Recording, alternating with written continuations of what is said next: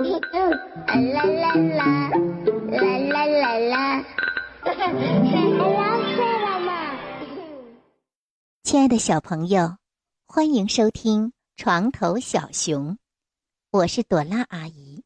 今天播讲刘润红小朋友提供的绘本故事《欢的礼物》。在此，非常感谢他提供的故事内容。如果你也有喜欢的书籍，请在公众号后台联系我们的工作人员。好了，小朋友，打开你们的想象力，我们开始讲故事了。欢的礼物，欢是一个让人依靠和信赖的朋友，总是乐于帮助大家。他已经很老了，老到几乎无所不知。老到知道自己快要死了。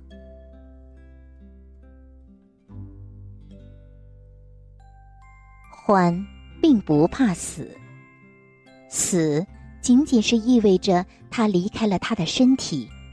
欢不在乎，因为随着岁月的流逝，他的身体早就不听使唤了。他只是担心。他离去之后，朋友们的感受。为了让他们有心理准备，欢告诉过他们：不久的某一天，他会去下面的长隧道。当这一天到来时，希望他们不要太悲伤。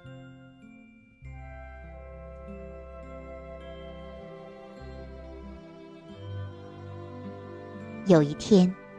当欢看着鼹鼠和青蛙比赛冲下山坡时，他觉得自己特别的老，特别的累。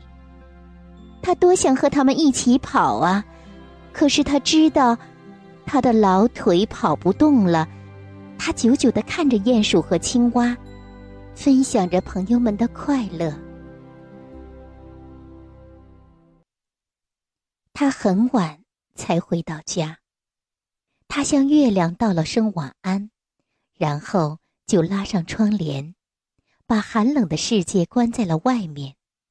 他慢慢的朝深深的地下走去，那儿有温暖的火炉在等着他。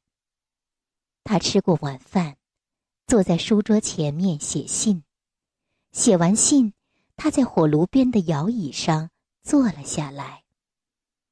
他轻轻的来回摇晃着。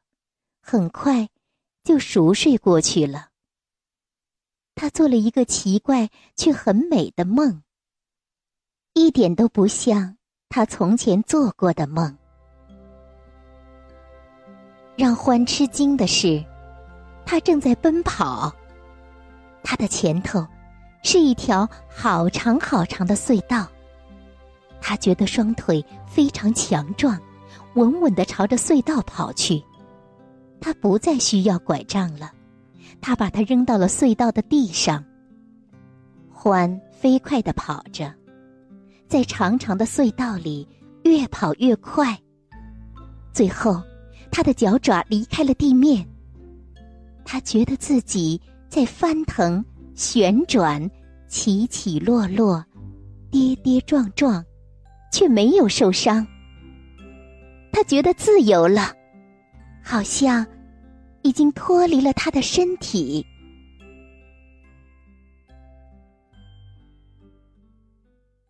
第二天，欢的朋友们都焦急的聚集到了他的门外，他们担心是因为他没有像平时那样出来说早安。狐狸报告了一个悲伤的消息：欢死了。他把欢的信读给大家听。信写的很简单：“我去下面的长隧道了，再见，欢。”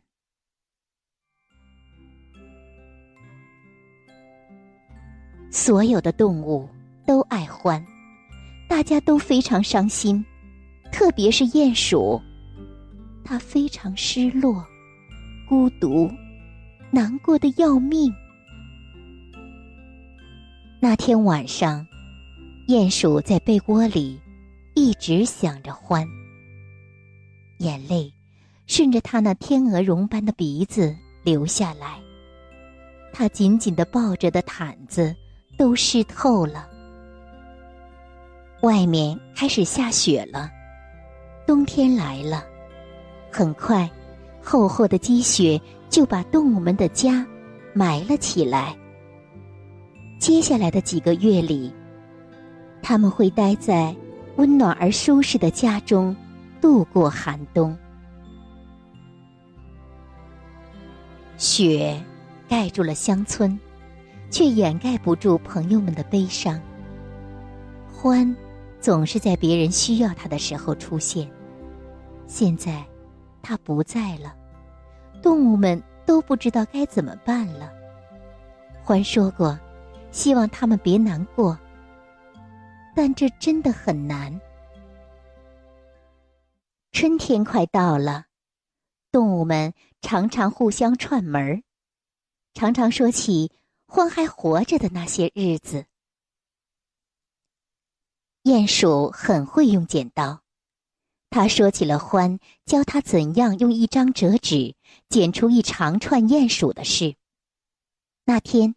他剪了一地的纸鼹鼠，最后他终于剪出了一长串手拉手的鼹鼠。他说：“他还记得当时的那份喜悦。”青蛙是一个滑冰高手，他回想起他怎样在欢的帮助下，在冰上迈出打滑的第一步。欢亲切的带着他滑，直到他敢自己滑。狐狸想起他小时候总是系不好领带，是欢教会了他。把宽的一头从右边搭到左边，从后面绕一圈，然后朝上拉，再向下穿过领结口，抓住细的一头，把领结推到脖子上。现在。狐狸会系各种各样的领结，有些系法还是他自己发明的呢。当然，他自己的领结也总是系得无可挑剔。欢把自己烤姜饼的独家秘方交给了兔子太太，还教他怎样烤出兔子形状的姜饼。兔子太太出色的厨艺在全村都出了名。当他说起欢给他上的第一堂烹饪课时，他说：“那么久了，好像还能闻到刚出炉的姜饼的香味儿。”所有的动物对欢都有一段特殊的回忆。他教过他们的一些事情，他们现在做得好极了。欢给每个朋友都留下了离别礼物。他们可以永远珍藏下去。有了这些礼物，他们就能够互相帮助。等到最后的积雪融化了的时候，动物们的悲伤也慢慢的融化了。每当提到欢的名字，说起欢的又一个故事，大家都露出了微笑。一个温暖的春日。鼹鼠走到他最后一次看到欢的山坡上，他想要谢谢欢送给他的离别礼物。谢谢你，欢。他轻轻地说，他相信欢能听到。是的，欢一定会听到。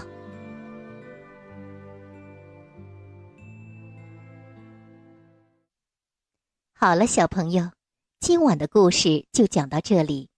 希望床头小熊的每个小故事都可以启发你的想象力，帮你用心灵的眼睛预先看到别人看不到的东西。最后，还是请你分享给身边的小朋友，让他们和你一起来床头小熊收听更多更好的故事。